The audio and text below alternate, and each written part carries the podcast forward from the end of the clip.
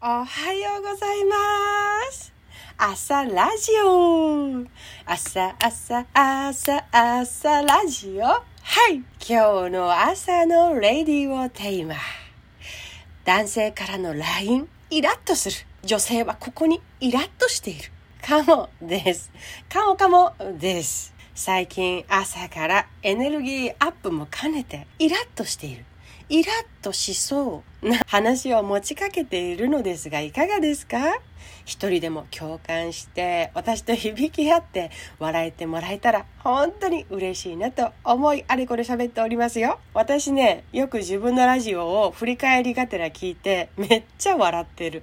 この人バカだなって思ってね、もう笑えちゃう。もう聞きたくないほど聞きたくなる。すごいこの人バカだなって思う、思うよね、客観的に。そう、そんな感じです。さて、今日のテーマですね。あなたは、夫さん、あるいは男性からの LINE にイラ、あ、怖、カチンと来たことない私はあるよ。なんでこうも私と違うのか。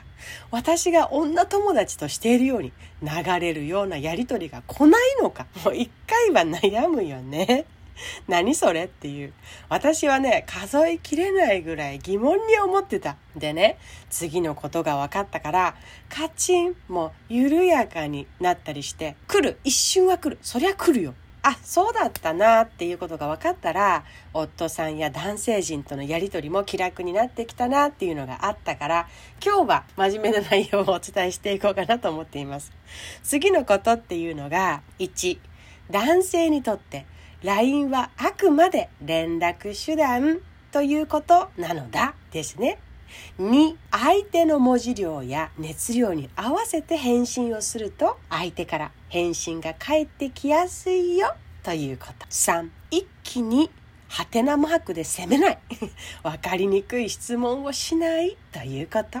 4、既読スルーはそれだけで意思表示見たいよとか OK とか了解などの意味が込められていたりします。返信する必要がなければ彼らは既読で十分だというふうに判断しているということですね。などなど、まだたくさん出てくるけど、今日はここいらにしましょう。1から4まで聞いて、なんかピンときましたか？私は全部にピンときたよ。だからすぐ思い出せたんだと思うんだけど、まず1ね、男性にとって LINE はあくまで連絡手段に過ぎないよということ。どういうことかっていうと私たち女性はコミュニケーションの手段気持ちの交流とかを兼ねて LINE してるところない？私はあるよ。文字にして気持ちを伝えるとか可愛いスタンプを手に入れてこれ入れるともっと喜ぶかなとか笑ってくれるかなとかあったかくなってくれるかなとかの気持ちも込めて使うしね。暇な時にちょっと会話して安心したい。とかの時にもコミュニケーションとして使ってるっていうその意味合いは大きいんじゃないかなって思うんだよね。けど多くの男性からするとあくまで連絡手段の人の方が多い。交流は直接会った時にすればいい。したいと思っているということで。だから次会うのがいつかどうなんかっていう連絡が取れればいいというか、そのために LINE を使っているというか。のでね、LINE で気持ちのやり取りが多いことは、あんまりその男性からすると、え、今？みたいな。え、多くない？みたいな。あんまり馴染まないというか、会った時でいいやんって感じる人が多いのかもしれないですね。だから、そっけないなって感じても気にしなくていいです。こっち側が誘って、うん、分かった、いついつ会おうね。っていう風に会う風になれる関係ならまず関係自体は良好のサインだと思っていいと私は思います次2相手の文字量や熱量に合わせて返信すると相手から返信が返ってきやすいよということこれはねさっきの1からの流れでもあるけれどコミュニケーションも兼ねている女性同士はやり取りが頻繁になったり、プラス文字量も多かったりする。けど、男性はそれについていくのが、うわ、これ、今開けていいかな。開けて返せなかったら、なんかまた多いの来るかな。とか、ちょっと、ちょっと面倒くさいなっていう風なものが積み重なっていくと、侵害にも面倒くさい人って、もう、なんていうの、カテゴリー、ラベルを貼られたら、侵害じゃない？そうじゃないのに。だから頻繁に文字量が多かったりする。ものをもらうこと自体はちょっとあんまり好まなかったりするかもね。なのでおすすめはね相手が3行ぐらいで返してきたらこっちも3行ぐらいで簡潔にまとめて送るとかね。小分けにして送ってくる人なら自分もそうするとか。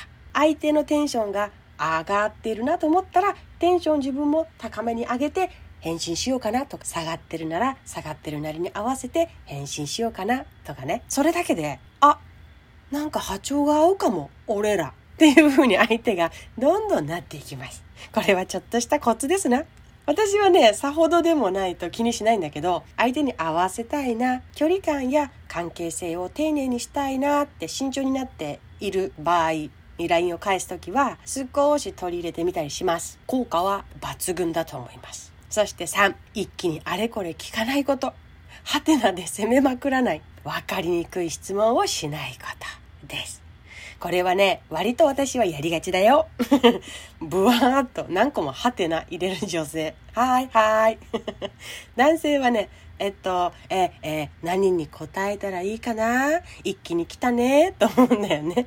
だから答えて欲しかったら、1個2個から聞く。で、答えを待つ。で、また聞きたかったら、1個2個投げるとかのようなやりとりの方がシンプルで気楽ですという印象を与えるんだね、きっと。で、分かりにくい質問は答えにくいから答えやすいようにアシストするといいよということ。私は昔ね、まあ、質問すればいいかなっていうふうに考えた結果よ。そう思ってね。今日のほっこり、いいことは何があった？って聞いた時があったのよ。相手はさ、きっとスルーしてもよかったのに、あっちもやりとりがしたい気持ちはあるから、こう帰ってきたのよ。そ、そんなふんわりした質問じゃ答えられない。もっと答えやすい質問して。ほっこりいいこと。ごめん、何も思い浮かばない。だってさ、喋りたいのに喋らせてくれない質問になってたよね、多分。男性が答えやすい質問。これも回を分けてまたやっていけたらと思うんだけど、肝はね、あ、このことに関して彼はたくさん喋るよとか、このことに関して楽しそうに彼は喋ってるよとかっていう事柄に対しての質問とかだと喋ってくれる。うん。それを質問すると会話が続くし、向こうも喋ってて楽しいな、になる。ということですな。4番目。既読スルーはそれだけで意思表示。見たよ、了解、OK などの意味が込められています。返信する必要がなければ彼らは既読で十分と判断します。だから何でしょう？既読するにも肯定的な意味がちゃんとあるんですね。あくまで連絡手段ツールと捉えている彼らにとっては悪い意味はありません。何ら悪気はありません。だからね、あ、OK ってことなんだなっていう理解で十分だと思います。これをわかるだけでもさ、なんとなくすっきりしないコミュニケーションの一環として LINE を使っているのか、その前段階の連絡手段として LINE を使ってるのか、そのそもそもの捉え方の違いがあるっていうことなんだね。でさ、ガラッと変わるけど、それを踏まえた上でね、それを踏まえた上でよ、言いたいことがあるのよ、私。男性陣よ。女性が何にカチンと、イラッと来るかって言ってもいいかい？あのね、黒文字だらけにまずちょっとイラッとするの。で、その上に、それで？とか、やりたければやれば？とか、何のクッションもない端的な言葉。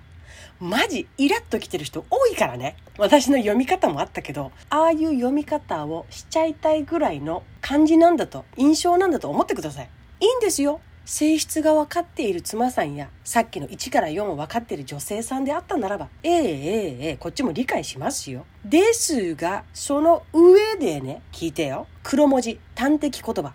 あれすっごくね、雑に扱われてる気がするから、多くの女性は関わりづら。え、怖。え、怒ってんの？言い方よ。ちょっとトゲ、トゲトゲしてる。関わりたくなとか、大なり小なり感じてる人が多いのよ。だからお願いします。一つ絵文字入れません？キラキラでも、グッドでも、びっくりマークでも何でもいい。この一手間の絵文字にね、ああ、私に対する優しい気持ちが感じられるわ。あ、この人のこと大切にしよう。私にも気をかけてくれるからって自然になりやすくなるのよ。女性を代表して声を上げさせてもらいました。今日も。やばい、喋りすぎて時間がない。ではでは今日も、いってらっしゃい